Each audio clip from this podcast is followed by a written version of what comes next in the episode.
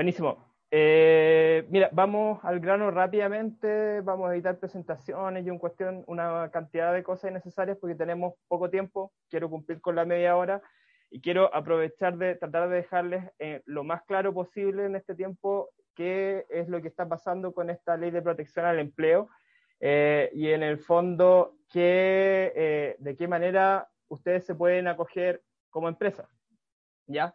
Eh, lo primero que tenemos que tener en claro de esta ley de protección al empleo es que es, no, ha sufrido muchas, eh, no, ha sufrido muchos cambios desde que se anunció en el mensaje del presidente.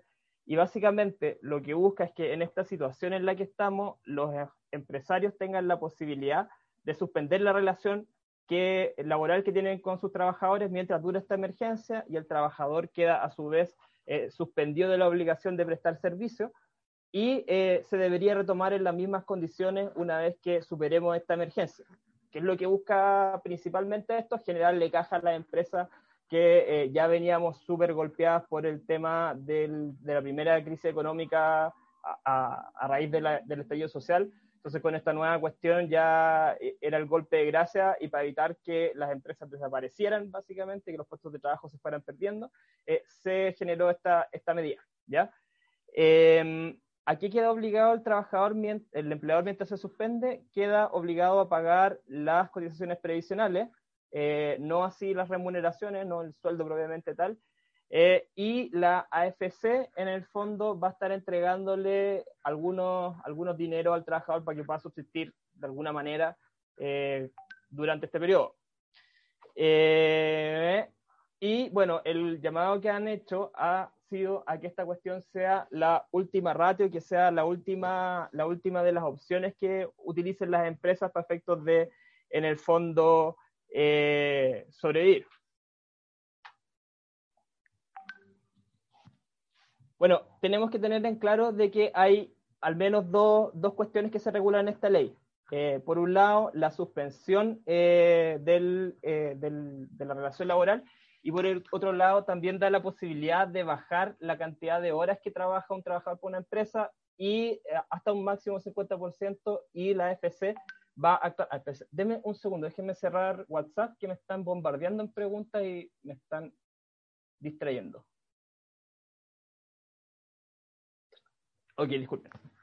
Eh, entonces, eh, tenemos dos opciones, o suspendemos la relación o le bajamos la cantidad de horas que tiene el empleado y en el fondo eh, el trabajador le pagaría hasta un 50% y el resto lo pagaría la FC. Vamos viendo una por uno las dos situaciones.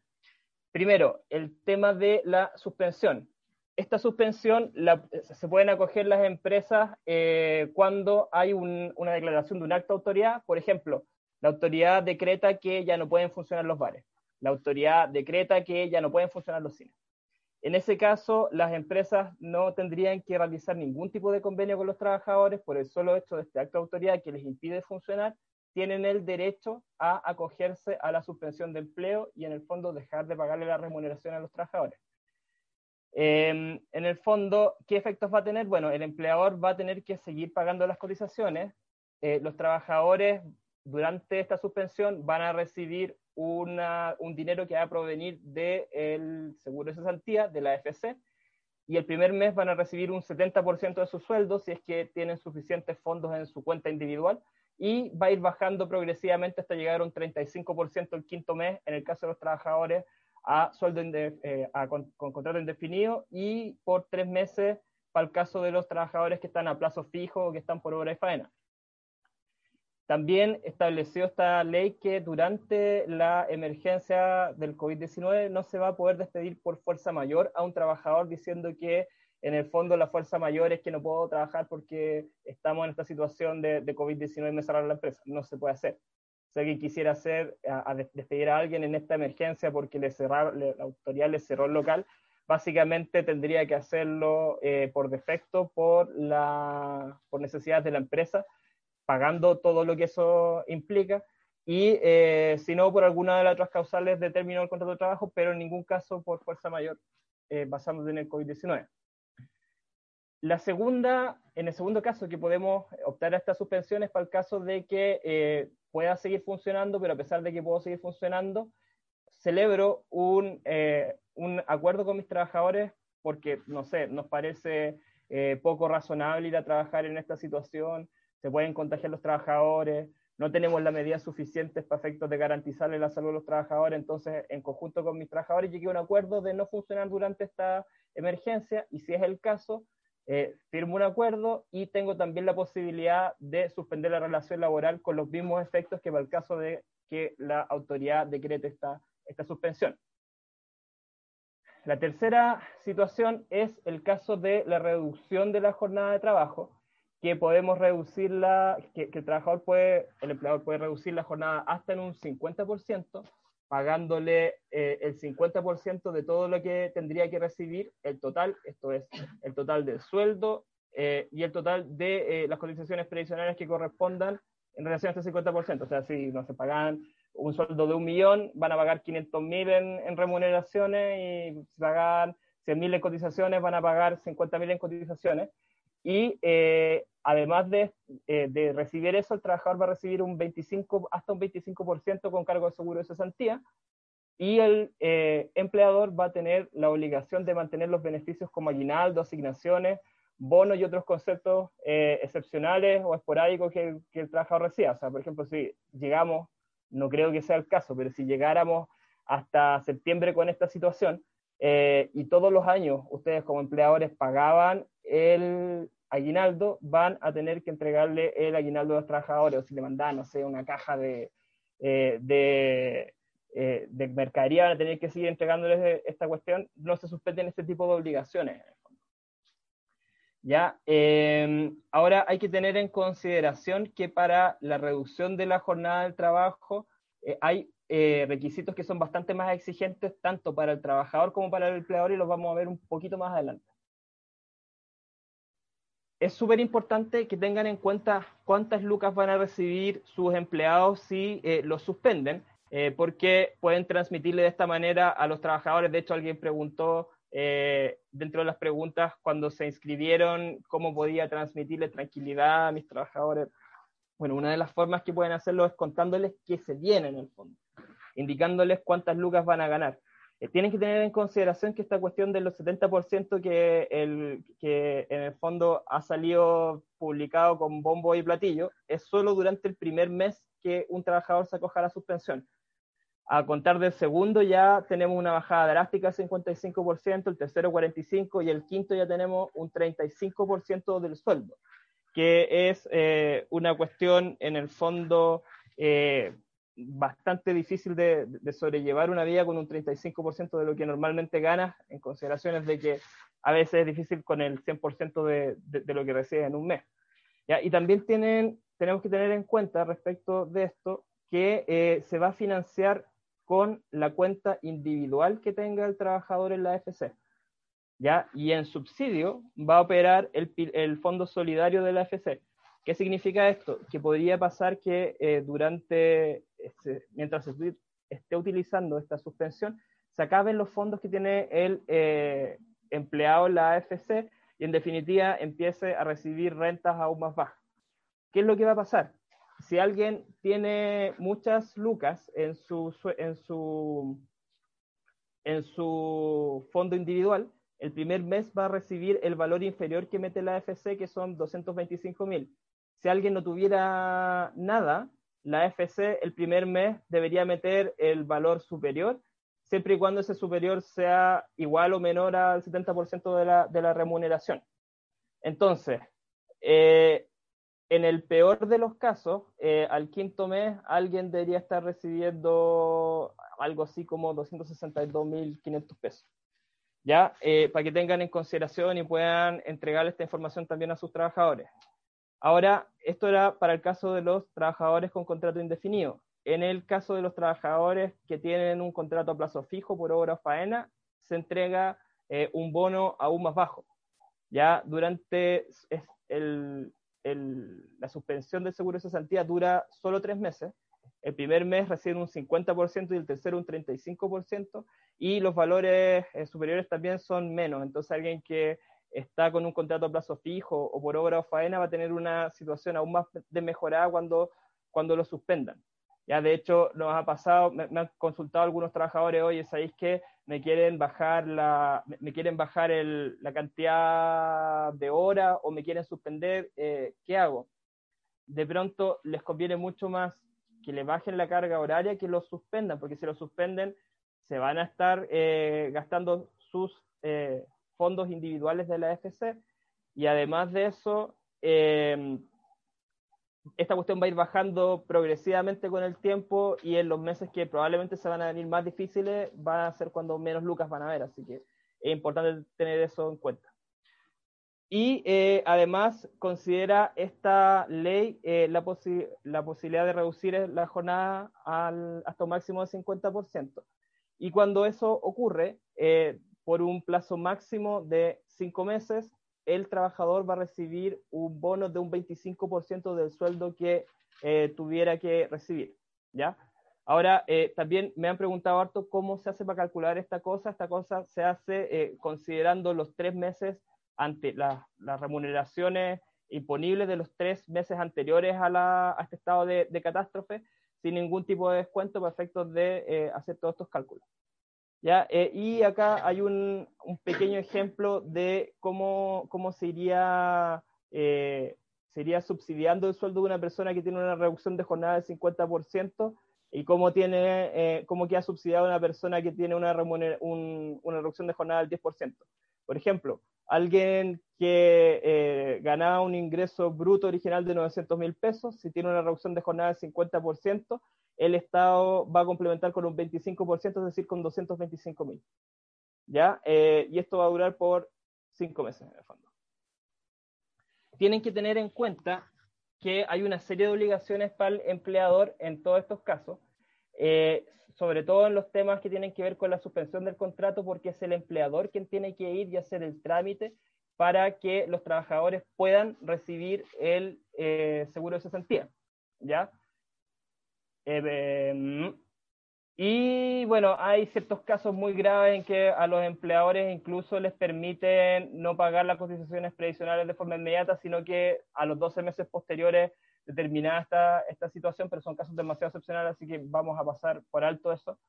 Eh, y eh, tienen que tener en cuenta que durante, que, para el caso de la reducción de la jornada, eh, los trabajadores igual van a tener el derecho a recibir todos los beneficios excepcionales como, como los aguinaldos, como ya dijimos antes.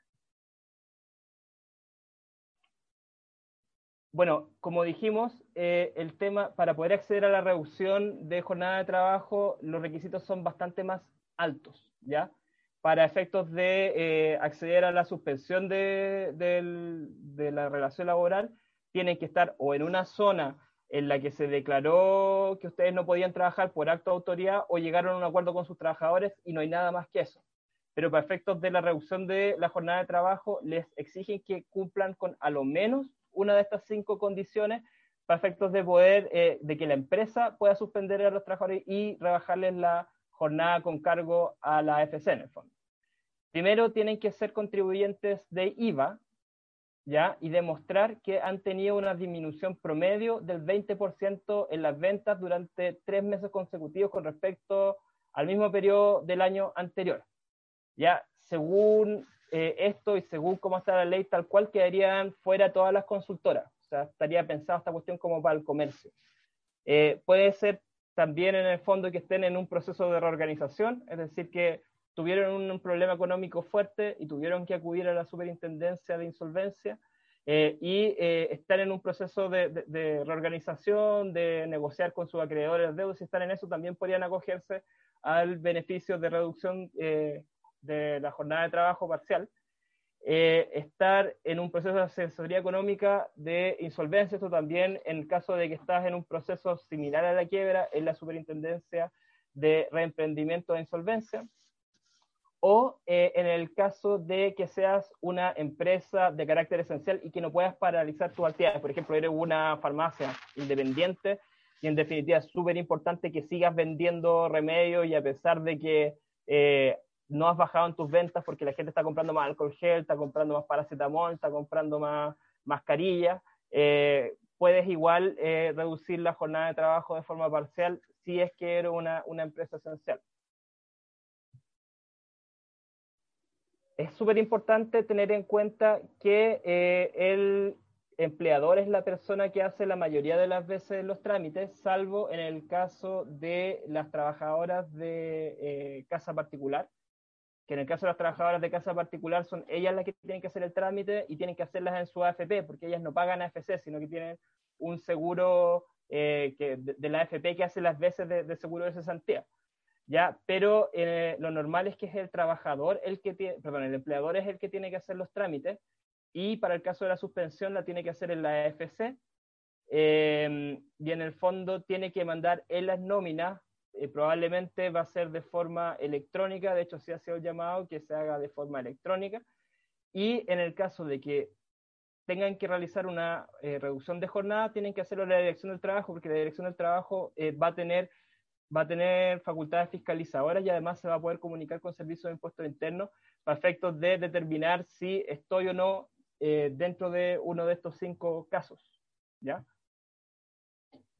Es súper requete contra, importante eh, tener en consideración de que existen sanciones por un uso indebido de este beneficio. ¿Y por qué es tan importante tener en consideración esto? Porque me han preguntado un montón de empresarios eh, que son dueños de sus propias empresas y que trabajan en ellas y que se han fijado sueldos, sí eh, pueden optar a esta cuestión, pero en ningún caso pueden, porque la ley ha dicho que no pueden acceder a este beneficio las personas que no eh, se rigen por el Código del Trabajo. Y los empleadores no se rigen por el Código del Trabajo porque no tienen una relación de subordinación y dependencia con la empresa. No siguen órdenes de nadie, se mandan solos. Y como se mandan solos, eh, lo que tienen normalmente no es un contrato de trabajo, sino que es un sueldo empresarial, que no es una relación laboral, sino que es un beneficio tributario. Y eh, en el fondo, eh, como no pueden acceder a esto, si hacen un uso indebido porque, no sé, la FC no se dio cuenta que ustedes son los dueños y que en definitiva los trató como un trabajador más, eh, puede pasar que después eh, inicien acciones penales en contra de ustedes y en el fondo podrían, podrían quedar sometidos, no sé, a, una firma mensual o prohibición de salir del país o alguna cuestión que, que puede llegar a ser un poco complicada. Así que les recomiendo que si ustedes eh, son dueños de sus propias empresas, no traten de pasar por un trabajador más y acceder o a la suspensión de la relación laboral o a el bono por la reducción de jornada porque no se puede. ¿Ya? Súper importante que tengan en cuenta eso. Es súper eh, extraño que en protección al empleo trata al trabajador como si fuera un beneficiario de esta cuestión en circunstancias de que el principal beneficiado va a ser una empresa porque va a poder bajar su carga económica, pero la ley lo trata así, eh, la página de protección al empleo lo trata así, así que los vamos a tratar de esa manera. Eh, pero los trabajadores supuestamente son los beneficiarios de esta ley eh, y se pueden someter a la suspensión del empleo o a la reducción de la jornada laboral cualquier situación que sea posterior al 18 de marzo, ¿ya? Esto es importante porque la ley entró en vigencia recién el día lunes, pero a pesar de eso podría meter eh, dentro de la suspensión o dentro de la reducción de jornada de trabajo cuestiones que pasaron el 19 de marzo o cuestiones que pasaron el 20 de marzo sin ningún problema. Ahora, para poder hacer cualquiera de estas cosas tiene que ser efectivo, o sea, no puede pasar que un trabajador el, trabajó hasta fin de mes y lo suspenda el 18 de marzo. No, o sea, tiene que efectivamente no haber prestado más servicios para poder haberlo suspendido el 18 de marzo. Incluso la ley estableció un efecto retractivo para gente que ya la habían despedido, podrían en el fondo, en vez de despedirla, acogerla a la suspensión. Va a ser un poco extraño porque probablemente esté en proceso de liquidación, ya esté medio liquidado el tema de, de su FC, pero la ley al menos contempla esa posibilidad de pasar que alguien que ya se, despidió en el fondo quede suspendido.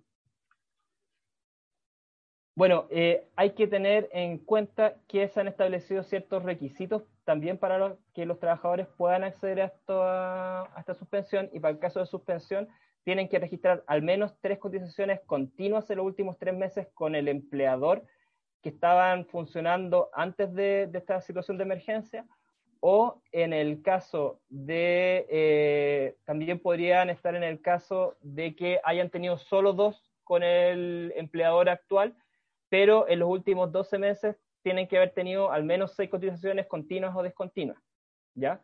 Entonces son dos situaciones, o tres cotizaciones continuas o dos cotizaciones continuas con el mismo empleador, pero al menos seis dentro de los últimos 12 meses. Eh, para el caso de la reducción de jornada es mucho más eh, exigente también respecto del el empleado y le exige que tiene que acreditar que al menos tiene 10 cotizaciones mensuales con el mismo empleador. Estas pueden ser continuas o discontinuas, pero tiene que tener al menos 10 con el mismo empleador. Si no, no, ha trabajado al menos 10 meses con el mismo empleador, está frito y no podría acceder al beneficio del 25% si le reducen la jornada.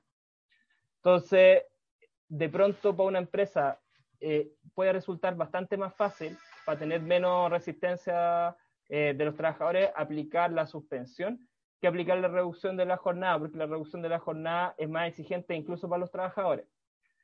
¿Ya? Eh, también tienen que tener en cuenta que la reducción de jornada, a diferencia de la, de la suspensión, requiere de un acuerdo con los trabajadores. ¿Ya? Y este acuerdo ustedes lo pueden celebrar de forma individual, eh, o sea, trabajador por trabajador, o si tuvieran un sindicato, podrían en el fondo negociar con el sindicato de forma colectiva eh, para efectos de eh, hacer funcionar esta, esta reducción. Y eh, también es importante tener en cuenta que hay personas que en ningún caso se pueden acoger a esta ley. Ya es dentro de ellos, el dueño de la propia empresa no se puede acoger a esta ley. Entonces, ¿qué no, se pueden acoger? Los trabajadores que no se rigen por el Código del Trabajo y aquellos que no estén afiliados al seguro de cesantía. Aquí queda fuera inmediatamente el dueño de la empresa.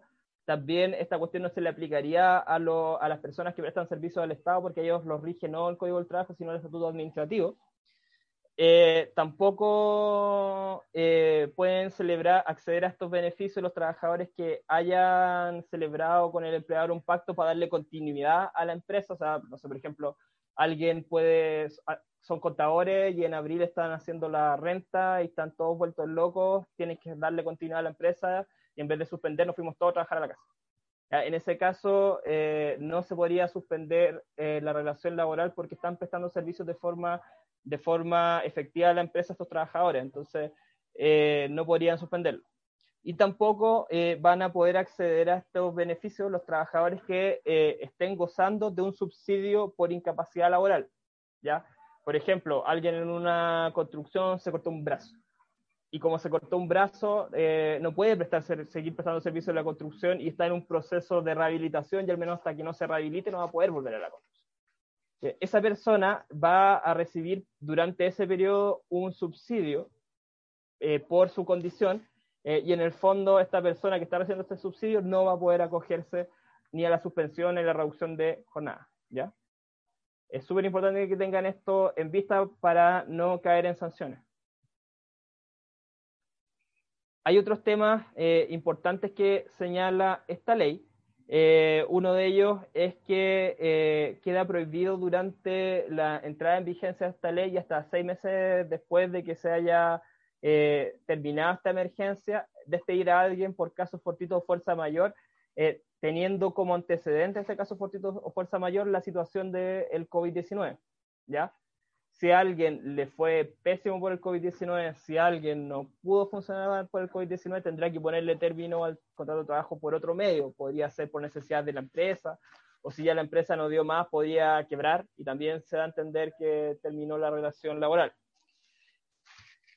es súper importante también tener en cuenta que los pagos que se hagan a los trabajadores primero se van a gastar los fondos de sus cuentas individuales en la FC y después van a ir al fondo solidario. ¿ya? Es, es muy importante tener esto en cuenta porque, eh, sobre todo si alguno de ustedes es trabajador, eh, tiene que saber que se va a quedar sin los fondos que están pensados para que ustedes pudieran tener el, eh, el, el, seguro de cesantía una vez que se terminara una relación laboral. Em, y bueno, eh, también reiterar el tema de que en la reducción de jornadas tienen que seguir recibiendo las cuestiones excepcionales como los aguinaldos.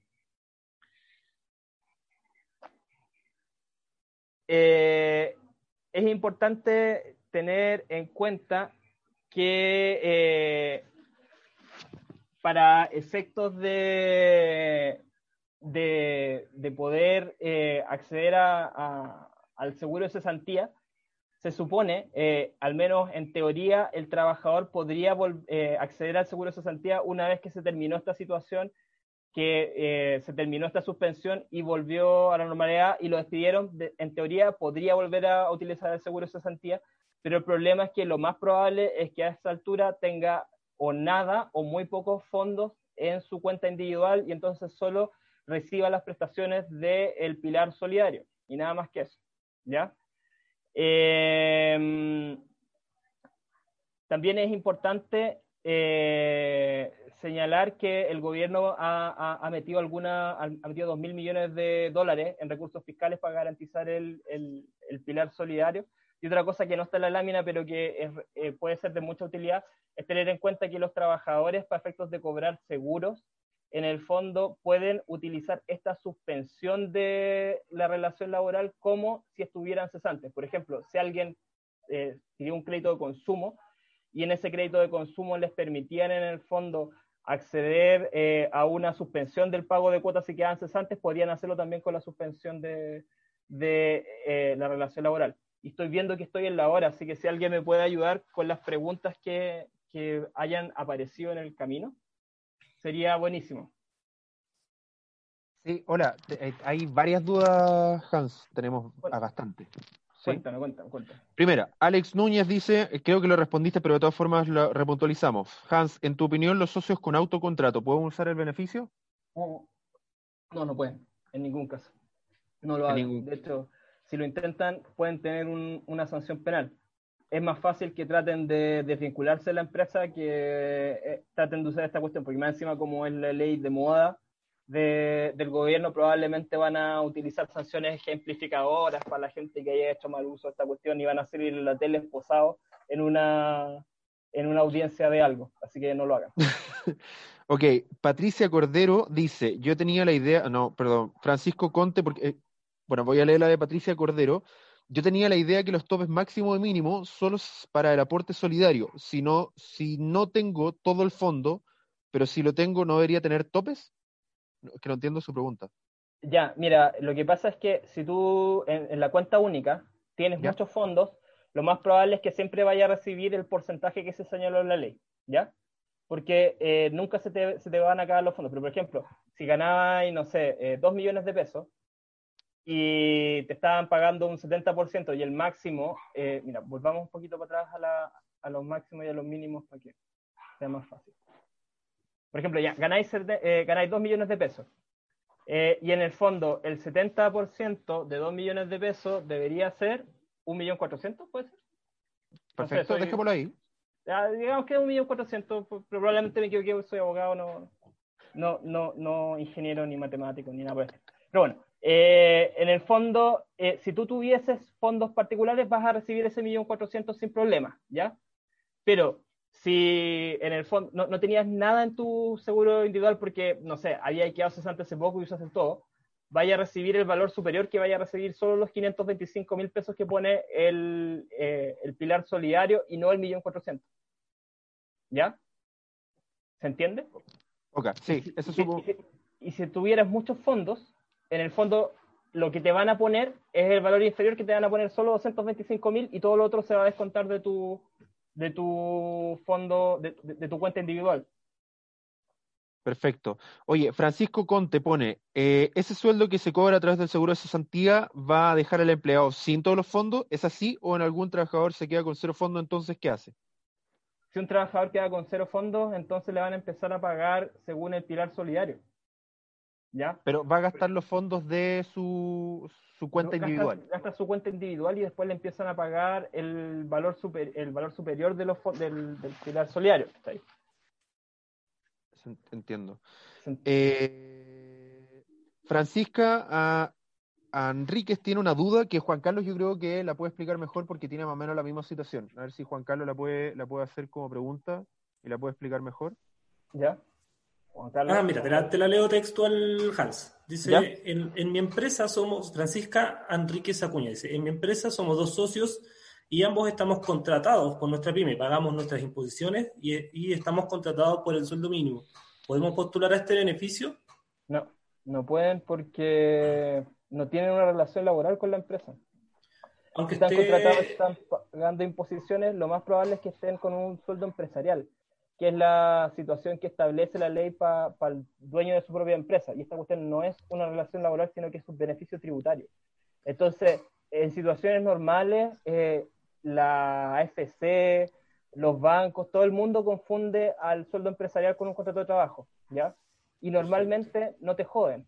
Pero como estamos en una situación de que es una, una ley nueva, que probablemente una de las estrellitas del gobierno y que probablemente van a hacer lo que sea por seguir figurando con esta cuestión, eh, van a aplicar las sanciones penales en contra de la gente que no tenga una relación laboral y empieza a utilizar esta cuestión, porque volvamos a eh, esta lámina que en el fondo eh, señala que no pueden acceder las personas que no se rijan por el Código del Trabajo, y el dueño de una empresa no se rige por el Código del Trabajo, se rige por el Código de Comercio, por el Código Civil, por la ley de rentas, pero no por el Código del Trabajo. Entonces, no puede acceder. Perfecto. Una última pregunta antes de pasar con Williams, que específicamente un amigo Williams. Eh, ¿Cómo puedo cobrar el dinero de la FC si el empleador por X motivos no ha pagado sus imposiciones de enero y febrero? ¿Puede o no se puede? Em, en teoría, deberían pagártelo igual por, por el espíritu de la ley. ¿ya? Pero vamos a tener que esperar a ver qué es lo que esté pasando en la práctica para ver si efectivamente a la gente que tiene deuda previsional respecto de sus empleadores va a recibir o no los fondos. Yo creo que sí, pero al menos la ley, esta nueva ley no, no se remite a esa situación, pero como sí habla de esta situación excepcional en la que los empleadores van a poder pagar 12 meses después, yo creo que sería lógico que la gente igual recibiera, recibiera las lucas porque estamos en una situación de emergencia. Oye, hay una última pregunta que quiero hacer para, no quitar más tiempo, pero, pero que me parece súper atingente. Romina Quiñones pregunta, ¿puedo acceder a la suspensión del contrato a mis colaboradores y yo como dueña abrir para comercializar mis productos para generar liquidez considerando que es una pyme? Sí, sí puede, sin ningún problema, pero eh, lo que le recomiendo a ella sí es que no lo haga por acto de autoridad porque si puede abrir es porque en el fondo no está en cuarentena o no está en prohibición entonces, lo que tendría que hacer es un acuerdo con los trabajadores y suspender a los trabajadores en virtud de un acuerdo y no de una acto de autoridad, para que no tenga problemas para adelante, pero sí puede seguir funcionando ello, para generarle liquidez a la empresa. De hecho, uno de los, de, los objetivos principales de esta ley es asegurar que las empresas cuenten con liquidez y eh, resguardar las fuentes de trabajo una vez que haya sido superada esta emergencia. Entonces, es del todo lógico que pueda hacer cosas como lo que, lo que está planteando. Perfecto. Oye, Hans, eh, gracias por tu tengo otra, disculpa que te interrumpa. Hay una súper importante que no, no, se trató, dice Pilar García, dice, es obligatorio hacer anexo de contrato de trabajo si cambió la modalidad de teletrabajo, perdón, de presencial a teletrabajo o, se cambia temporalmente mientras dura la emergencia.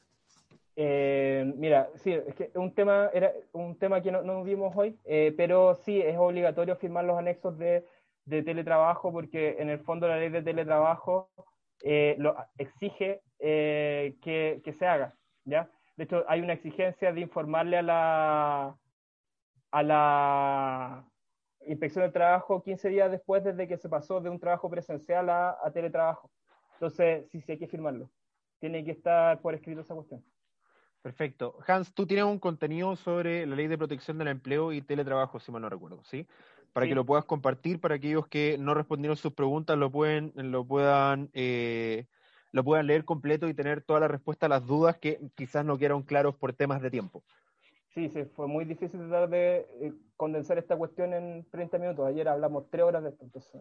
Sí, hoy, hoy tienes eso, de tres horas, ¿lo tienes? ¿Eso lo hicieron con un CN? Con SN. Eh, no sé si quedó un video por ahí de eso. Perfecto. Mira, si está, si está ese video y, de todas formas comparte acá en, el Facebook Live de CoImpro el, el artículo para que lo puedan leer. Eh, cualquier duda o pregunta que se quieran contactar contigo, tus datos. Mis datos eh, me pueden encontrar en. Les pongo en la pantalla. ¿Siguen viendo mi pantalla, cierto? No. ¿No?